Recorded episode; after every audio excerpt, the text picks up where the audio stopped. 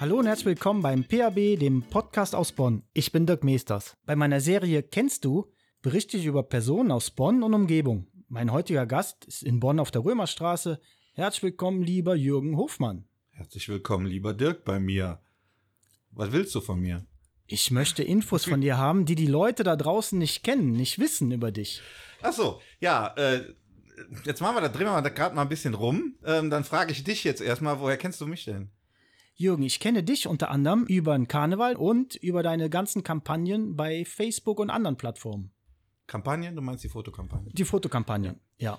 Ja, gut, dann haben wir schon mal einen Einstieg hier jetzt. Genau. Erzähl mal, Jürgen, wer ist Jürgen Hofmann? Ja, Jürgen Hofmann ist 1960 geboren, also schon nicht mehr ganz, ganz so jung und hatte bis letztes Jahr, Mitte letzten Jahres, insgesamt 34 Jahre lang einen Catering-Service der Firma Bon Buffet. Und über die Corona-Krise mussten wir den Betrieb leider schließen, was allerdings jetzt auf der einen Seite tragisch war für die Mitarbeiter, auf der anderen Seite äh, mich jetzt natürlich auch getroffen hat. Ich hätte gern noch zwei, drei Jahre weitergemacht, aber es ging halt nicht mehr. Umsätze gingen auf der Stelle runter auf Null.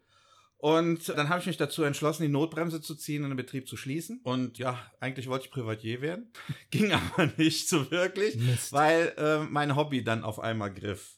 Und das Hobby, das ist genau das, was du gerade angesprochen hast, das ist die Fotografie, die ich seit jetzt, glaube ich, ich weiß jetzt gar nicht, müsste nach müsste nachgucken, ungefähr sechs oder sieben Jahren wieder intensiv betreibe. Und wieder bedeutet, ich habe mal zu Analogzeiten fotografiert Hab's aber dann einfach sein gelassen, weil ich keine Lust an Chemie hatte, denn wenn du Bilder anständig haben willst, musst du sie auch selbst entwickeln. Das war mal allzu aufwendig und dank der Digitalfotografie, ja, habe ich den Einstieg wieder geschafft. Ging am Anfang nicht so gut, aber dann irgendwann, glöwisch, habe ich Stück Kurve gekriegt. Wie ist der Jürgen Hofmann denn aufgewachsen? Bist du Bonner? Ja, der Jürgen ist genau hier, wo wir jetzt hier sitzen, in diesem Haus äh, auf der Römerstraße, äh, aufgewachsen. Das ist mein Elternhaus. Bin tatsächlich auch hier Straßenkind, ne? Also ob der Straß groß geworden mit äh, so Freunden, Sandkasten und so weiter und so weiter. Hab mich dann ein bisschen so in der Zeit der Pubertät ein ganz, ganz klein wenig, so ungefähr 600 bis 800 Meter Richtung Norden bewegt. Das heißt also in den eigentlichen Stadtteil Grau-Rheindorf. Im Stadtteil Grau-Rheindorf hatte ich dann also meine Freunde, die mich über lange Zeit, also zum Teil bis zum heutigen Tag begleiten. Pubertätzeit, Mopedzeit, das ganze Gedöns, Grau-Rheindorf. Ja, da kam auch dazu, in Grau-Rheindorf gibt's oder gab's halt äh, für Fußballfans, da gab's halt einen Fußballclub. Ich weiß noch nicht, wie der hieß. Aber ähm, da spielte man im oder spielt man im Rheindorfer Kessel. Das muss ist wohl das ist der TV Rheindorf. Der TV lieber. Rheindorf, genau. Aber ich war aus einer anderen Abteilung. Also ich bin Kanufahrer gewesen und war halt ähm, beim Blau-Weiß Bonn. Früher hieß der Blau-Weiß Rheindorf und habe da Kanu gefahren in der in der Zeit so zwischen 14, 15 bis glaube ich 17 oder 18. Du bist hier in Bonn auch zur Schule gegangen, gehe ich von ja, aus. Ja, ich bin in Bonn zur Schule gegangen. Und was kam danach? Nach der Schule, nach der Schule habe ich erst eine Lehre gemacht beim Steuerberater. Damals hieß das noch ähm, Gehilfe in Wirtschafts- und steuerberatenden Berufen. Und dann anschließend ähm, habe ich einen Betriebswirt gemacht, um dann nach der Studienzeit äh, bei der Firma Lille und Schwarz als Bezirksleiter zu arbeiten.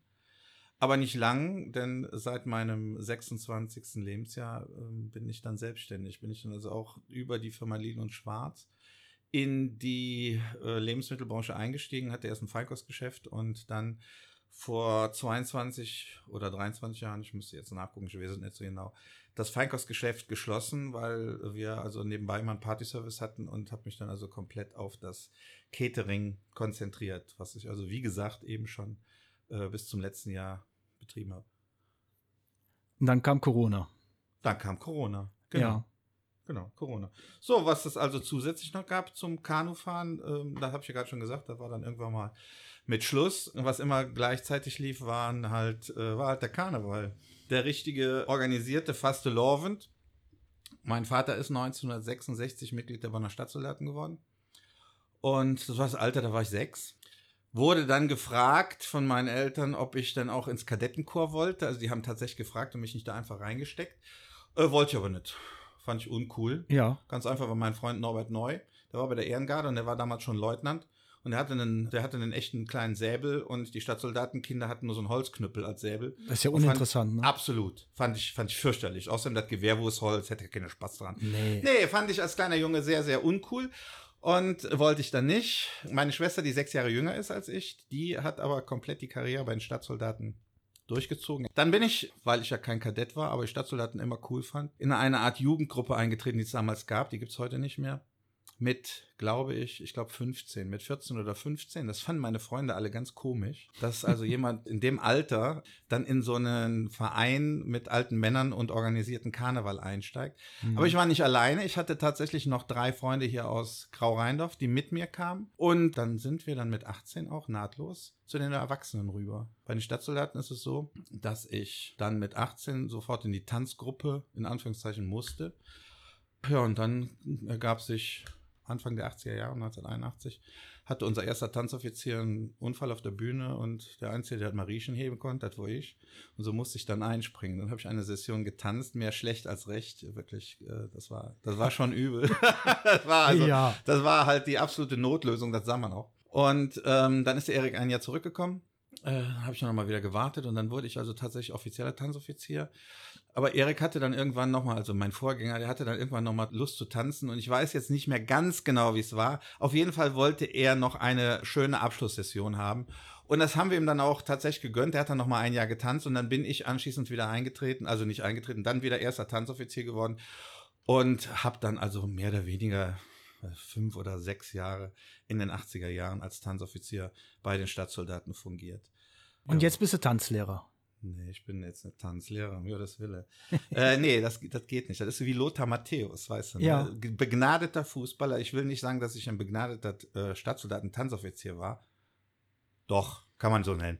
Ähm, Entschuldigung, gibt es da noch Videoaufnahmen von irgendwie? ja, die gibt es noch. Die zeigen aber besser keine, weil es ist durchaus in, in gewissen, ähm, bei gewissen älteren Leuten ist es so, dass sie immer noch sagen, ich wäre der beste Tanzoffizier gewesen, den es gab. Wir wollen denen die Aufnahmen nicht zeigen. Wir, wir bleiben einfach Dann, mal ja, bei dem Mythos. lassen wir so stehen, Wir ne? lassen es so stehen. Wir Ist lassen es so stehen, ist so gut.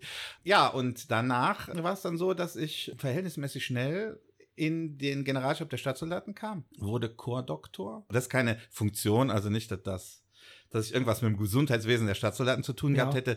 Es ist nur eine Figur, die nach außen eine andere Uniform trägt. Ungefähr so wie der Chorkoch. Der Ja. hat ja auch keine Uniform an, der hat ja eine Kochschütze und der, Mhm. der Chordoktor hat so eine sehr, sehr feine Uniform mit Spitze und einen anderen, andere Locken am Hut und die Uniform hat auch eine etwas andere Farbe, die ist ein bisschen dunkler und die Aufschläge, die normalerweise rot im Stoff sind, sind beim Chordoktor in rotem Samt. Dann trägt er auch eine Knickerbockerhose und weiße Strümpfe. Ist so ein bisschen wie so ein kleiner Prinz Ja. bei den Stadtsoldaten. Ja. Das der natürlich passe, ne? Ab- Absolut. Also, wer könnte das besser darstellen als der Jürgen Hofmann? Ja, also. ja, ja, genau.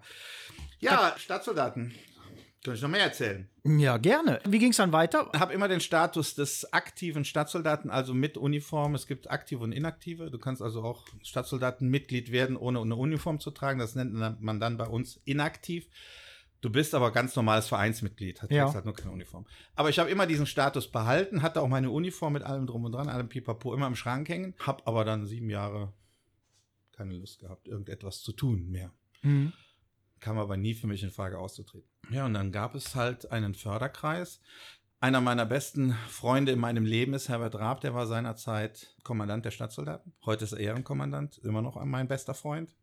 Obwohl er 15 Jahre älter ist als ich. Der hat mich dann immer gefragt, sag mal Jürgen, wir haben da so einen Förderkreis, Koala Swit, wird das nichts für dich? Und Mhm. äh, ich sag, was kostet das dann? Er sagte, ja, das musste so, das ist so eine Absprache, eine Spende von 1111 Euro im Jahr. Dann bist du aber dann in dem Kreis und dann habe ich gesagt, ähm, kannst mich mal. Ja. das ist mir jetzt nicht Ehrlich. wirklich Ja, wert. ja. So, dann muss ich aber dazu sagen, es gibt halt Leute, die geschickt mit so einer Situation umgehen. Und es gab den damaligen Kanzler, der, das nennt sich der Führer dieses Förderkreises, nennt sich Kanzler bei den Stadtsoldaten. Der hat das ganz geschickt gemacht, der hat mich immer eingeladen, hat immer gesagt, Jürgen, komm vorbei, guck dir das an. Wir sind eine tolle Truppe und so weiter. Du musst auch nicht Mitglied werden, ich lade dich in, wenn du willst, Küste, ne? Und so. Ja, dann hat er mich ein Jahr lang eingeladen und dann habe ich tatsächlich ähm, die Jungs kennengelernt. Das sind halt alles Bonner mittelständische Unternehmer und das passte. Das passte wirklich. Also Ja. das war, äh, das war wirklich eine tolle Truppe. Damals ist es eigentlich immer noch. Ja, und wie es so ist, ne, ähm, Dann war der Jürgen dabei. war der Jürgen dabei und zwei Jahre später war er Kanzler. dann hast du die Leute geholt. ja, und dann, äh, ja, tatsächlich, ich war dann zwei Jahre, ich war zwei Jahre dabei und zwei Jahre später war ich, erst, erst bin ich im ersten Jahr sofort, ist jetzt gar nicht Lustwacht, nennt man das bei uns, das ist der, der innerhalb dieses Kreises äh, für, die für die Veranstaltungen sich verantwortlich zeigt. Und dann bin ich halt Kanzler geworden und habe den Job sieben Jahre gemacht, um dann anschließend auch wieder zu sagen, Freunde, ich habe jetzt tatsächlich, ich sage das wieder gerade raus, ich habe keine Lust mehr. Ja. Nicht am Karneval, nicht an euch. Ich bleibe hier im Kreis. Nur ich Mhm. möchte meinen Job jemand anders geben. Und einer meiner Freunde aus diesem Kreis ist Michael Büth, der dann seinerzeit mir sehr, sehr viel Arbeit abgenommen hat, als ich Kanzler war. Und da habe ich ihm gesagt, Michael, willst du nicht machen? Ja, Michael wollte immer mal Prinz werden. Der war damals noch jung genug, um Mhm. das zu machen. Und dann habe ich gesagt, pass auf, wenn du Kanzler bist, dann bist du immer Prinz. Und ja, nicht nur genau. ein Jahr. Wie du eben gesagt hast. Eben. Weißt du, so, und Ja. ja. Dann, ja, ich musste, ich musste aber zwar, eigentlich wollte ich nach fünf Jahren aufhören. Ich habe zwei Jahre gebraucht, ihn zu überreden, den Job zu machen. Und nach sieben Jahren habe ich dann gesagt, äh, oder habe ich den Michael überredet und der Michael hat dann gesagt, ja, ich mache es. So, und ich glaube, dass wir momentan mit dieser Situation super, super glücklich sind. Also alles, ich bin immer noch Mitglied. Wenn du so, wie ich jetzt so dieses Jahr 61 wirst, dann bist du dann in so einem Verein, auch innerhalb dieses Kreises, warst mal Kanzler, bist nicht irgendwie in irgendeinem Gram gegangen, sondern ganz Mhm. einfach, ganz easy, suchst einen Nachfolger Ja. und so weiter. So, bin dann immer noch so eine Art graue Eminenz, das macht ja auch Spaß. Natürlich. Ja, und dann hatten wir letztes Jahr das Problem, dass wir, dass die Stadtsoldaten, die Uniformierten, keinen Chorfeldwebel hatten, weil der zurückgetreten ist und hat sich nicht um einen Nachfolger gekümmert. Ja, und dann wurde, dass ich tatsächlich jetzt Chorfeldwebel der Stadtsoldaten bin. Immer was Neues. immer was Neues und immer, wenn ich denke mal, dass ich so durch und durch blau-weiß-rotes Blut, also die Farben der Stadtsoldaten in mir führe, dass ich es nicht sein lassen kann, wenn es dann, wenn dann tatsächlich Hilfe jemand gebraucht wird, wird. ja. Ja. Ich glaube, das ist ganz wichtig. Also für mich zumindest ist ganz wichtig. Ist natürlich schön, dass die Jungs, Mädels wissen, auf dich können wir zurückgreifen. Da ist einer, den, den kriegen wir. Der ist so verwurzelt bei uns und den packen wir uns einfach. Ja, so einfach ist das nicht. Mit mir. Und das wissen, äh, das wissen viele. Dirk, wir kennen uns ja jetzt noch nicht so lange. Ich weiß nicht, ein Jahr, anderthalb Jahre oder so. Mhm. Ich bin eine Diva. Ganz eindeutig. Ich, Ja. bin, ich bin eine Diva. Und ich weiß das auch und lasse das durchaus auch den einen oder anderen spüren. Aber es geht immer darum, wenn ich, wenn ich etwas machen will, dann brenne ich dafür. Ja, das, und das ist, ist ja im gut. meisten Fall, ich sag mal so, man, es ist immer schwer, sich selbst zu beurteilen. Aber ich glaube, in den meisten Fällen ist es kein Strohfeuer. Also das, dann zieh ich es auch durch. Mhm. Dann ziehe ich es auch wirklich durch. Und das ist natürlich jetzt im Augenblick ist das halt für die Stadtsoldaten und äh, so ist halt auch zu, die Fotografie zu mir zurückgekommen. Ja, da sagst du was. Dann gehen wir jetzt gleich schon mal in die Fotografie, weil das war ja auch mehr als ein Strohfeuer. Wie kamst denn du zur Fotografie? Kann ich dir sagen? Karneval-Paparazzi haben mich, haben mich motiviert. Nicht, dass ich da Mitglied werden wollte, aber ich habe das gesehen. Randolph Bunge hat ja damals die äh, Paparazzi ins Leben gerufen, soweit ich weiß. Ich meine, hat er mir jetzt mal erzählt. Wann war das ungefähr? Kannst du ungefähr das Jahr Ja, das zurück? ist ungefähr so sieben Jahre her. Sieben, Ja, ungefähr okay. sieben, ja, denke ich mal, so um den Dreh. Mhm. Und ja, der Randolph ist dann halt rumgelaufen, den ich also aus meiner Jugend kannte, weil der jetzt auch hier bei mir auf der, äh, in der Gegend groß geworden ist. Jetzt nicht hier auf der Straße, aber Parallelstraße.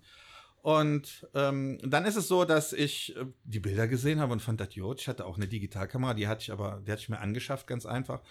Hab aber damit nicht viel fotografiert, weil ich die Ergebnisse nicht so toll fand. Und dann habe ich die Bilder vom Randolph gesehen und da war ich ein gutes Stück weit also angestachelt und habe gesagt, also jetzt mal ganz ehrlich, nicht, ich will das jetzt nicht so ausdrücken, was der kann, kannst du auch, sondern ganz einfach, ähm, der Randolph hat super Bilder gemacht und dann habe ich mir, ähm, ich war ein bisschen gekitzelt und habe dann tatsächlich gesagt, also versuch's es einfach mal. Mhm. Ähm, denn so schwer kann es ja im Großen und Ganzen digital nicht wirklich sein.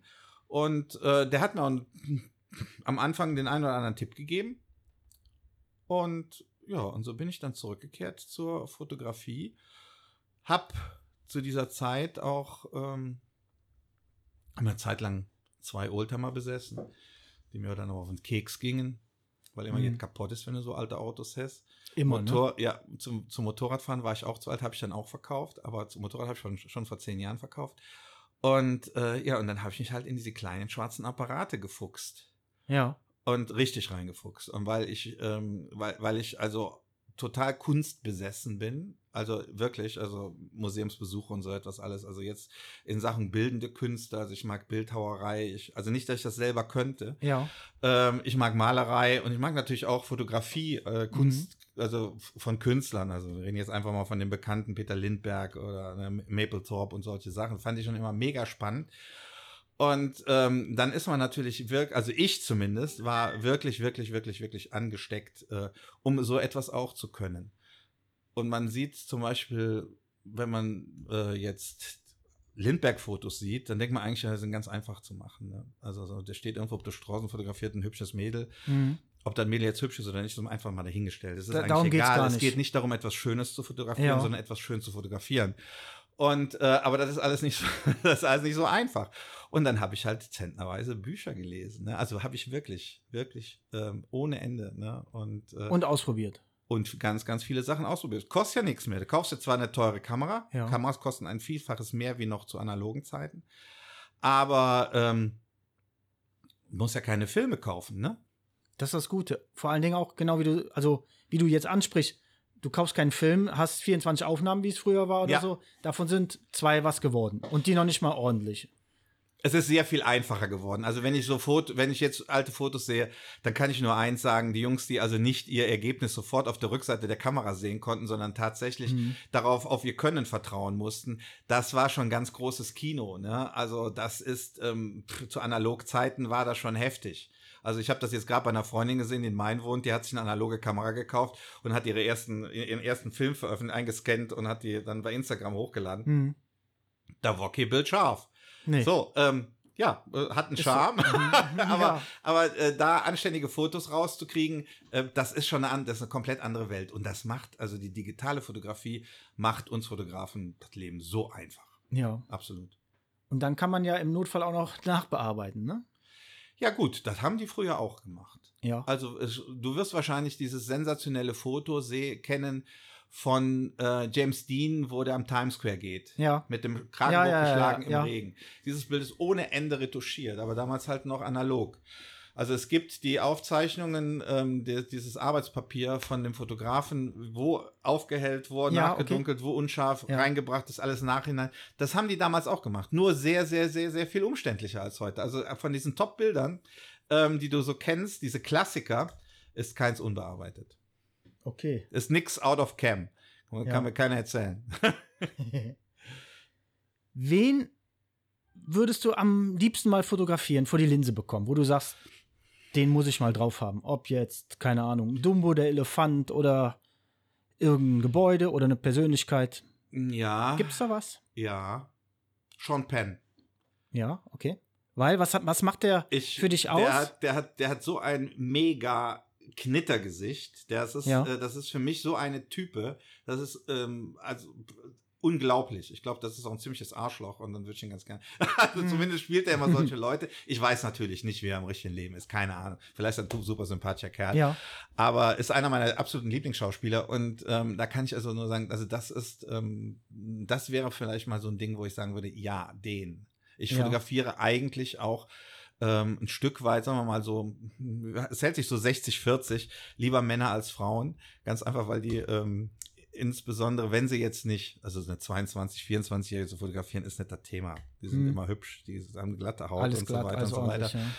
Aber ähm, bei Männern hast du natürlich sehr, sehr viel ähm, mehr Leute, die viel lockerer mit ihrem Äußeren umgehen, wie zum Beispiel eine Frau, die jetzt mittleren Alters ist mhm. und so weiter.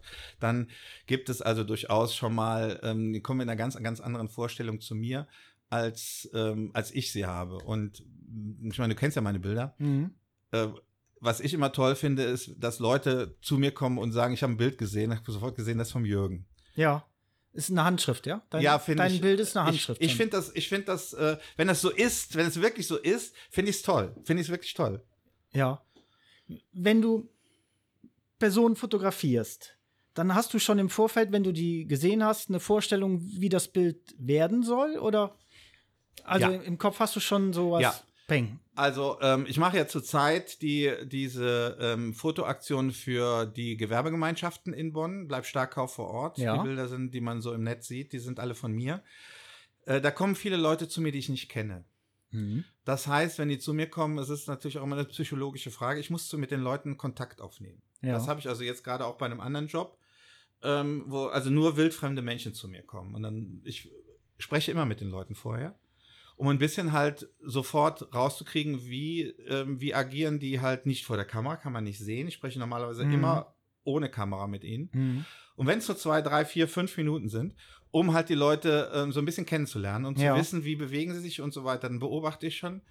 Und ähm, das ist etwas, was natürlich bei den Fotos, die ich mache, wo sehr, sehr viele, sagen wir mal, 80 Prozent Bekannte sind, die zu mir kommen, ähm, dann ist das natürlich einfach, weil ich, also viele Leute kenne ich, kenne ich jetzt seit Jahren Mhm. und da weiß ich genau, wie die sind. Also es gibt zum Beispiel die Fotoaktion von vor drei oder vier Jahren, wo ich die Leute auch nur Headshots gemacht habe. Alle hatten eine Mütze auf. ja, Ähm, die hat mir sehr, sehr viele Aufträge gebracht. ja.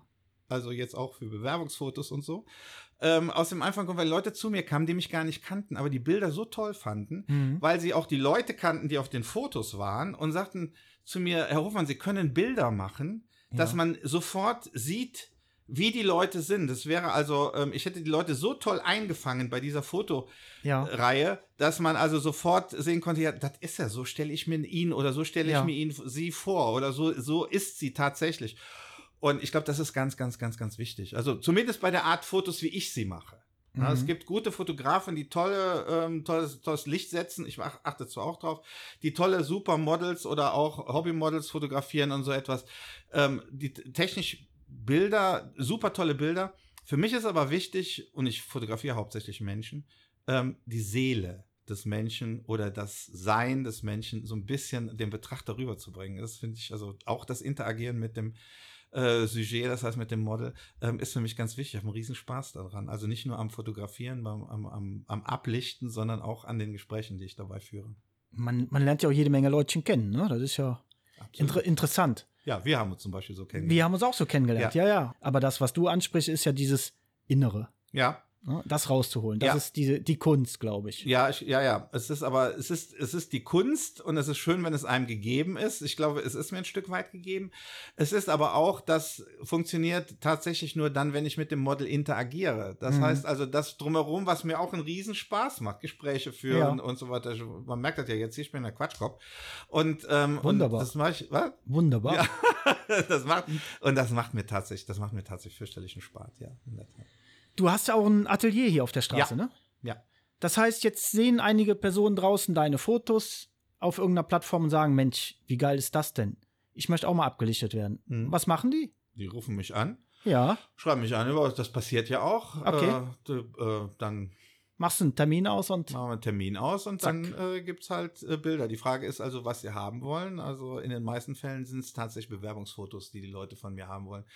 Was ich natürlich gerne mache, klar. Ja. Und die anderen Sachen, die ich mache, diese Fotoserien, dann ist es so, dass ich auf die Leute zugehe. Mhm. Im Normalfall. Oder halt, ähm, dass Leute zu mir kommen und sagen, willst du nicht? Und dann ist es, willst du mich nicht mal fotografieren? Ja, und da kommt jetzt wieder ein Stück weit auch ein bisschen die Diva rüber. Mhm. Äh, wenn der Mensch interessant ist und ich kenne ihn nicht, mache ich das gerne. Ähm, wenn der Mensch mich jetzt nicht wirklich, pff, weil ich ihn nicht kenne und weiß nichts damit anzufangen, möchte aber so ein Foto haben, mache ich das auch, kostet aber dann Geld. Mhm. Im Normalfall mache ich das tatsächlich ähm, allein für die Kunst und für mich kostenfrei. Also meine Fotoserien, da bezahlt keiner was für. Ne? Also das ist immer so, dass ich also die Leute tatsächlich anspreche und sage, hast du keine Lust? Im Normalfall kommen die blind, egal. Also ich Ja. weiß, mittlerweile ist es Ja, so, ja, ich habe was Neues im Kopf und es gibt so drei, vier, fünf Leute, die ich immer zuerst frage, die mir komplett blind vertrauen und wissen, also das kann nur wieder was Gutes werden Mhm. und die dann auch jeden Quatsch mitmachen. Das ist ja das, sich auch darauf einlassen, ne? Ja. Dieses zu öffnen und sagen, ich möchte mich zwar eigentlich anders darstellen, aber du bist der Künstler, du hast das im Kopf und jetzt machen die einfach das, was du willst und nicht wie sie möchten. Genau. Das ist, ja, darauf muss man sich einlassen. Das ist bei mir in der Tat so. Ne? Das ist, also es sei denn, einer sagt, ich möchte das so Ja, und so und natürlich. halt ein Ja. Bewerbungsfoto Ja, haben. Dann gut. sieht das natürlich aus, dass man sich damit bewirbt und nicht aus, als wenn der Hofmann da jetzt dran mit einem experimentiert Ja, hätte. und ich glaube, ist- das haben manche immer noch nicht verstanden, wenn die im Netz irgendwo deine Fotos sehen und dann guckt einer vielleicht ein bisschen böse und so und dann stehen dann Kommentare drunter wie, ja, hättest du auch lachen können oder so.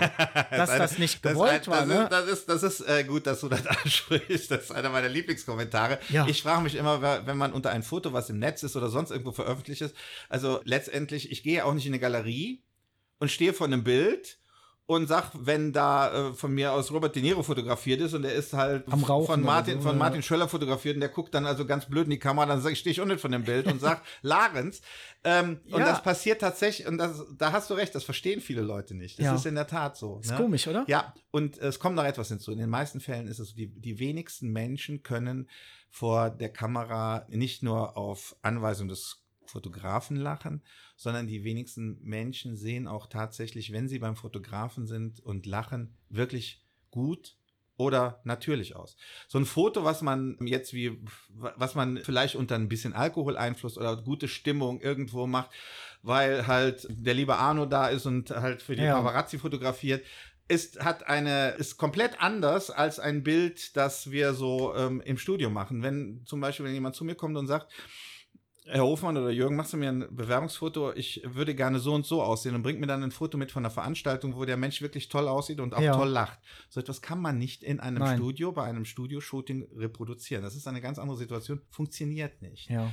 Und deshalb fotografiere ich zum, ein gutes Stück weit die Leute auch am liebsten ernst, weil es einfach ist. Ja, ja, ja, genau. Es ist auch wirklich fürs Model einfacher. Ja. ja, zu sagen, lach mal, ne, da selten, weiß man. selten. Da weiß selten. man ja, wie das klappt. Ja.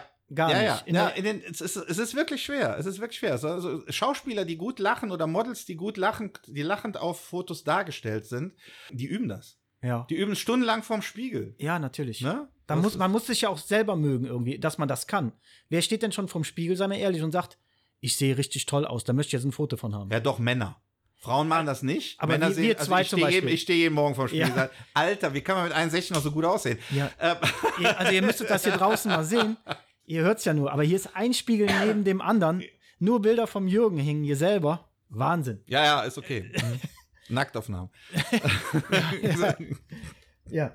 Wie startest du solche Kampagnen? Du hast Ideen im Kopf oder stehst morgens auf und sagst, ich habe da was gesehen und das möchte ich jetzt auch mal umsetzen? Oder momentan läuft ja, glaube ich, die Kampagne Fast Love 21. Dann hattest du letztes Jahr die Serie Menschen 2021. Ja, das war also die, das war die Mundschutzgeschichte. Mhm. Die da kam ich einfach, habe ich gedacht, okay, wir müssen jetzt all diese Dinger tragen. Am Anfang sollte sie durchaus ein bisschen die Sache kritisch darstellen. Ich hoffe auch, dass es ähm, ein also jeder, der bei mir war, das also für sich so verpackt hat, wie er das halt wollte. Die Bilder in den Bilderserien haben äh, immer den gleichen Stil, gleiches Lichtset. Ähm, ich versuche auch den Leuten dann mehr oder weniger ähm, einen, einen ähnlichen Gesichtsausdruck ähm, zu entlocken. Und die Mundschutzgeschichte, die habe ich heute enden lassen, weil ich jetzt gedacht habe, komm, jetzt ist es wirklich genug. Es waren fast 100 Leute, die ich fotografiert habe. Und ähm, die Idee ist irgendwie, ist mir einfach irgendwie so, da, das war jetzt nichts Besonderes. Also komischerweise, Ja. ich weiß noch nicht so genau, äh, Martin Schöller hat auch Mundschutzbilder gemacht, will mich nicht mit Martin Schöller vergleichen, aber äh, ich weiß jetzt nicht, wer zuerst angefangen hat. Ich könnte ja mal nach, nach New York schreiben und mal Mhm. sagen, mal gucken, wer hat die ersten Bilder gemacht. Nee, ähm, das, das fällt mir so ein. Natürlich sehe ich irgendwas. Es ist immer so. Ne? Man ist von irgendetwas inspiriert und wer das, wer sagt, wer hätte alle Ideen selbst, der lügt, behaupte ich mal. Ne? Das Ja. ist in der Musik so, das ist also immer so. Und ähm, bei vielen Sachen, es, es, oder nicht vielen, bei manchen Sachen fällt mir das einfach so ein. Ich stehe morgens auf und denke, ach, das könntest du eigentlich schon machen. Ob es dann hinterher umsetzbar ist, weiß ich nicht. Das muss ich dann immer, das probiere ich. Und wie ich eben schon sagte, ich habe so drei oder vier Leute. Willi Bellinghausen ist zum Beispiel eine, brauche ich nur anzurufen, der ist sofort da, der macht jeden Quatsch mit mir mit. Mhm. Und wenn man solche Leute hat, die halt äh, einem blind vertrauen, dann funktioniert das. Oder auch der Roland Nenzel. Ne? Also das ist, äh, wenn wir zusammen im Studio sind, äh, da ist normalerweise jeder Schuss ein Treffer. Ne? Das liegt Ja. jetzt ein gutes Stück weit auch am Roland. Es liegt aber auch ein gutes Stück weit an unserer Interaktion, dass wir genau voneinander wissen mittlerweile, was wir voneinander wollen. Ohne lange, ohne lange Mhm. reden. Loslassen. Einfach sagen, hier bin ich dabei, Ja. mach mal. Peng. Ja. Ja. Cool. Wie lange brauchst du für so einen Shot? Also du gehst, sagen wir mal, ins Vorgespräch und dann machst du die Fotos und dann musst, musst du die auch noch bearbeiten. Hast du da so eine Also mit allem Zeit, was du, Mhm. was du brauchst für eine Person? Ja, kann man so nicht sagen. Die Frage ist immer, was mache ich? Also, wenn wir jetzt so eine Fotoserie, wenn ich, so, wenn ich, wenn wir, also wir, Model und ich, oder Models und ich, wenn ich so eine Fotoserie mache, wo alle gleich sind, dann geht das verhältnismäßig schnell. Shoot bei mir, Shooting bei mir für so ein Ding, äh, ich mache nicht mehr als drei oder vier Schüsse im Normalfall, weil ich genau weiß, was ich will. Das Mhm. Bild ist immer schon vorher im Kopf. Und wenn ich schon drei oder vier oder fünf oder zehn oder 30 Bilder veröffentlicht habe, dann wissen natürlich auch die Leute, die zu mir kommen, was will der von mir. Dann ist das, geht das schnell. Geht wirklich schnell. Nicht Ja. schnell, nicht länger, also im Studio nicht länger als eine Viertelstunde für solche Kampagnen. Und dann kannst du nochmal rechnen, ungefähr 20 Minuten, je nachdem. Also pff, irgendwann ist das, ist das Set, das Preset sitzt dann aber auch hier äh, am Bearbeitungsprogramm. Mhm. Dann brauche ich dann hinterher auch nicht wirklich lang, nochmal fünf bis zehn Minuten pro Bild. Bei einem Shooting, wie ich es also mache, wenn jetzt jemand kommt und sagt, oder ich, ich spreche jemand an, ich sage, mal, hast du keinen Bock mal äh, ein Shooting mit mir zu machen? Also wenn wir zum Beispiel rausgehen oder sonst irgendwie etwas oder mit der Freundin irgendwie so mal so 100, 200, 300 Bilder, dann ist es schon so, dass da auch zwei, drei Tage dran gehen. Also kannst du normalerweise so sechs, so, so acht bis 24 Stunden, wenn du das alles zusammenrechnest, ne, also jetzt arbeite natürlich nicht durch, ne? Aber, Nee, dass aber- man also für so ein Shooting von, wenn ich also so 100, 200 Bilder schieße bei einem Shooting von einer Person, dann ist das schon, dann ist das schon sehr viel aufwendiger. Da hängen dann auch schon noch drei, zwei, drei Tage dran, ne? Inklusive des Shootings. Ja, du musst ja auch alle noch anschauen und gucken, welches hat jetzt getroffen, ne? Das ist nämlich, dann hat, dann hat man also durchaus auch Ausschuss, ne? Was ich also Mhm. im Normalfall bei den Fotoserien gar nicht habe. Ja, klar. Weniger Material, weniger zum Sichten. Richtig. Wie entspannt ein Jürgen Hofmann? Also wenn du mal nicht bei den Stadtsoldaten bist und irgendwie was aus der Historie kramst oder den Futterapparat zur Hand hast, was machst du denn dann Schönes? Ich bin eigentlich grundsätzlich entspannt. Nein, ich war es nicht. Nein, ich war es, ich war's, äh, als ich einen Cateringbetrieb hatte, nicht. Ja. Ähm, also war natürlich ein normaler Job, in dem man also den ganzen Tag rund um die Uhr Mhm. immer ähm, wirklich zu 100, 120, 130 Prozent da sein musste, wenn es dann halt, insbesondere bei Veranstaltungen, läufst immer rum und hast also immer im Hinterkopf, hoffentlich steht jetzt alles richtig, laufe Löw alles, ne? Hm. ruft irgendein Kellner an bei einer Veranstaltung, uns fehlt dat und dat und so weiter. Das hast du immer im Hinterkopf. Und ähm, dann funktioniert das nicht. Was ich allerdings immer gemacht habe, ist äh, in dem Moment, wo ich meinen Betrieb verlasse oder wo ich also jetzt nicht shoote oder nicht bei einer Bildbearbeitung so bin, bin in meiner Wohnung, es fällt alles von mir ab, bin ich komplett raus. Immer schon gewesen. Cool. Und ich halte und ich halte, seit ich denken kann, Mittagsschlaf. Ja, Ein mega, ein mega Wunderbar. Luxus. Ein, ist, äh, ist ein absoluter mega Luxus. Denn Ja. es war, ich bin mir dessen, ich bin mir dessen sicher, viele belächeln mich. Es gibt aber auch viele in Bonn, die mittlerweile wissen, dass sie mich zwischen eins und drei nicht anrufen müssen. Ich gehe nicht ans Telefon, das ist sogar ausgeschaltet. Nicht, dass ich die zwei Stunden komplett schlafe, aber diese Zeit nehme ich mir tatsächlich täglich. Wirklich täglich Super. um mittags abzuschalten und ähm, dann, ich kann bis in die Nacht arbeiten anschließend, macht mir nichts aus. Dann ansonsten, was tue ich? Ja, ich fahre gerne Cabrio, ich fahre lieb unendlich gerne Auto, unternehme was mit der Freundin, dann habe ich eben schon gesagt, ich liebe Museumsbesuche. Mhm. Und äh, ansonsten, ja, halt auch was alle Menschen, normalen Menschen machen, Couch, Netflix, Ja. Amazon Prime. Also Alles da, alles, was wir alles brauchen, das ne? oder Hörbücher und so etwas. Also ähm, ja, ich bin, also ich kann mich schon entspannen. Das ist jetzt nichts Aufwendiges, was ich mache. Ich gehe jetzt nicht zum Yoga oder sonst irgendwas. Nee, Ja. das. Ich kann wirklich gut abschalten. Jürgen, besteht denn die Hoffnung, dass, wenn Corona vorbei ist, du wieder ins Catering-Geschäft Nein. einsteigst? Nein, nein, ich habe den Betrieb komplett dran gegeben. Ja. Der ist, der ist, der ist zu, der ist in, äh, in Liquidation. So heißt Ja. das, wenn man eine GmbH hat, der nicht insolvent. Ne? Mhm. Um Gottes Willen, ich bin viel zu bekannt im Bund, dass ich hier so rumlaufe und sage, dass irgendeiner rumläuft und sagt, hör mal, da läuft der Hofmann hier, sitzt um, äh, im Rosenmontag und von dem krieg ich noch Geld. Ja. Nein, nein, ich habe den Betrieb also ganz ähm, äh, gesetzeskonform geschlossen, in der Tat. Und nee, niemals. Immer bin ich auch zu alt für. Und war das dann irgendwie auch eine, eine gute Sache, so, so doof es sich natürlich anhört Ja. irgendwie. Aber jedes Türchen, was ja zugeht, macht ja auch ein anderes auf. Ja, oder wie wir im Rheinland sagen, ne, nichts ist so schlecht, als dass er nicht für irgendjet Jod für. Ja. Also es war so, ich wollte noch zwei Jahre machen. Mhm. weil das Jahr 2019, 2018, die waren, die waren, liefen super und ich hätte ganz gerne 2020, 21, 22 noch gemacht, komplett entspannt.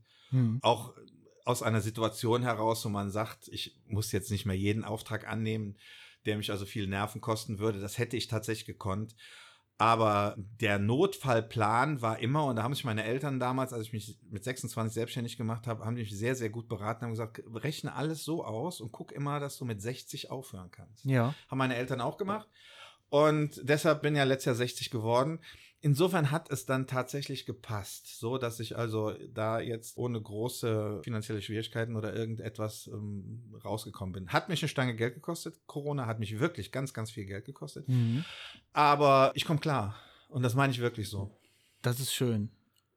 Das ist wirklich schön. Super. Dann zwar zwei Jahre früher als gedacht, Ja, wahrscheinlich, aber Da weiß ja nicht, was noch passiert in zwei Jahren, ne? Kann ja auch sein, dass ich noch krank werde oder weiß ja gar Ja, so nein, alles, ist, ne? kann alles passieren. Also ja. mit 60, du wirst ja mit 60 bist du ja dann auch nicht, ne, nicht mehr so wie mit 50. Wenn mir das allerdings mit äh, vor zehn Jahren passiert wäre, wenn Ja. hätten wir diese Situation, diese Corona oder diese Gesetzeslage oder das alles, was von der Regierung beschlossen wurde oder äh, was in Europa so beschlossen wurde, vor zehn Jahren gehabt, dann ähm, wäre ich nicht so entspannt. Dann säßen wir nicht hier. ja, man kann sich manchmal nicht aussuchen. Ja, ne? ja. oder? Wie hat Gabriel Barilli in einem seiner äh, Romane Schlusswort war, man muss mit allem rechnen, auch mit dem Schönen. Ja. Sehr schönes Schlusswort. Ich habe aber trotzdem, bevor wir zum Ende kommen, noch eine Frage. Der Jürgen fotografiert gern. Wird er auch gerne fotografiert selber? Ähm, jein. Also es ist nicht so, dass ich nicht äh, fotografiert werden will. Mhm. Aber ich habe einen sehr hohen Anspruch an die Fotos, die von mir gemacht werden. Ja. Das ist wahrscheinlich das Problem. Ich habe auch gar kein Problem, fotografiert zu werden.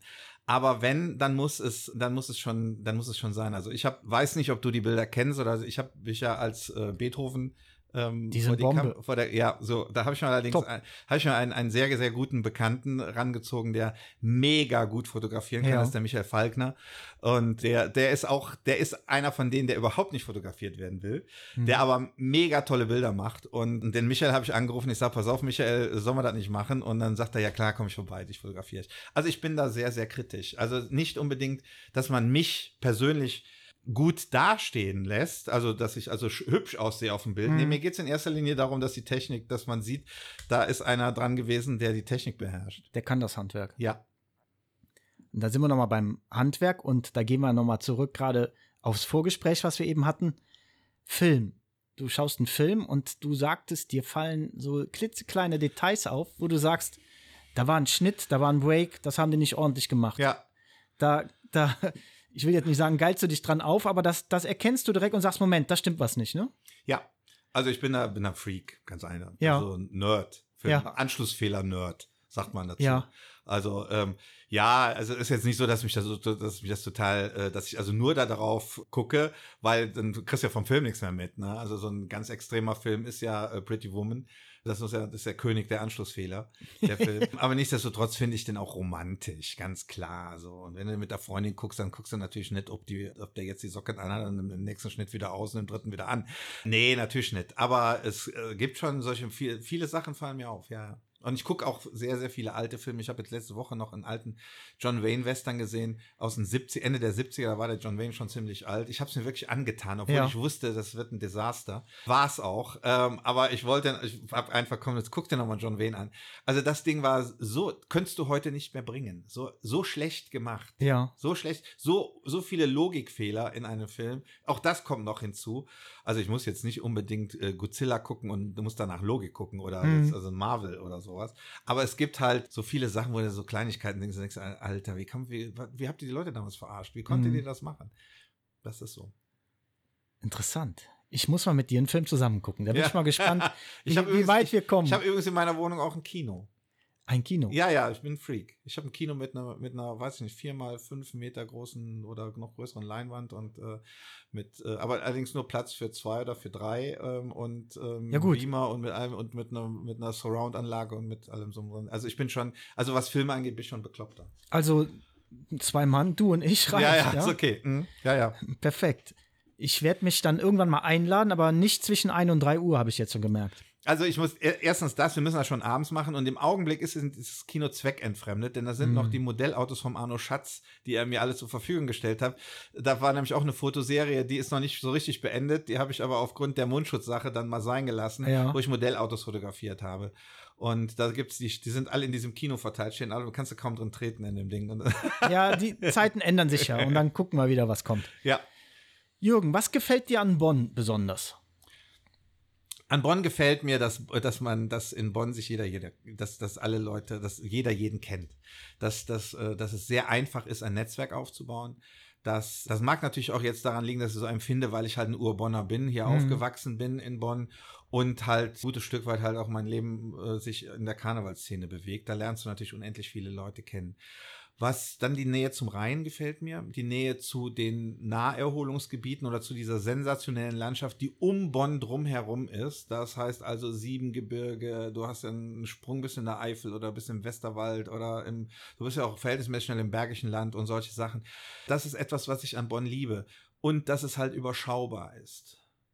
Architektonisch muss ich ehrlich sagen, es werden mich viele Leute natürlich prügeln, äh, finde ich Bonn nicht so reizvoll. Ganz, mhm. äh, ich bin also auch äh, da, da, das habe ich mal eigentlich bemerkt man muss wirklich, als wenn man Fotograf unterwegs ist und will äh, schöne Bonner Stellen fotografieren oder ein romantisches Bonn fotografieren, ist es ganz, ganz, ganz, ganz schwer. Also zumindest was meinen Anspruch angeht. Ich habe ja. mal eine Serie gemacht, die war dann auch im Top-Magazin, ist aber auch schon länger her. Die kamen auf mich zu und fanden die Bilder toll. Das hat mich aber sehr, sehr viel Arbeit gekostet, auch diese, diese Einstellungen und diese Bilder zu finden, ähm, die ich dann, die ich im Kopf hatte und die dann auch umzusetzen also da bin ich ein Stück weit tatsächlich, denke ich, das hängt damit zusammen, dass ähm, ein Großteil in Bonn äh, nach, äh, während des Kriegs halt ähm, zerstört worden ist.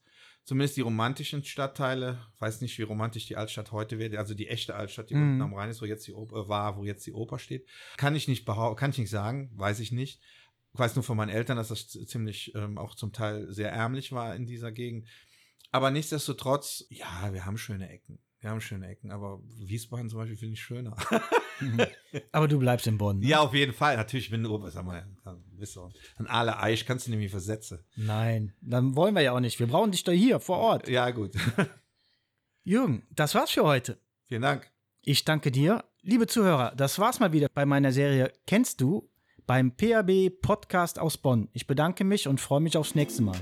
Euer Dirk.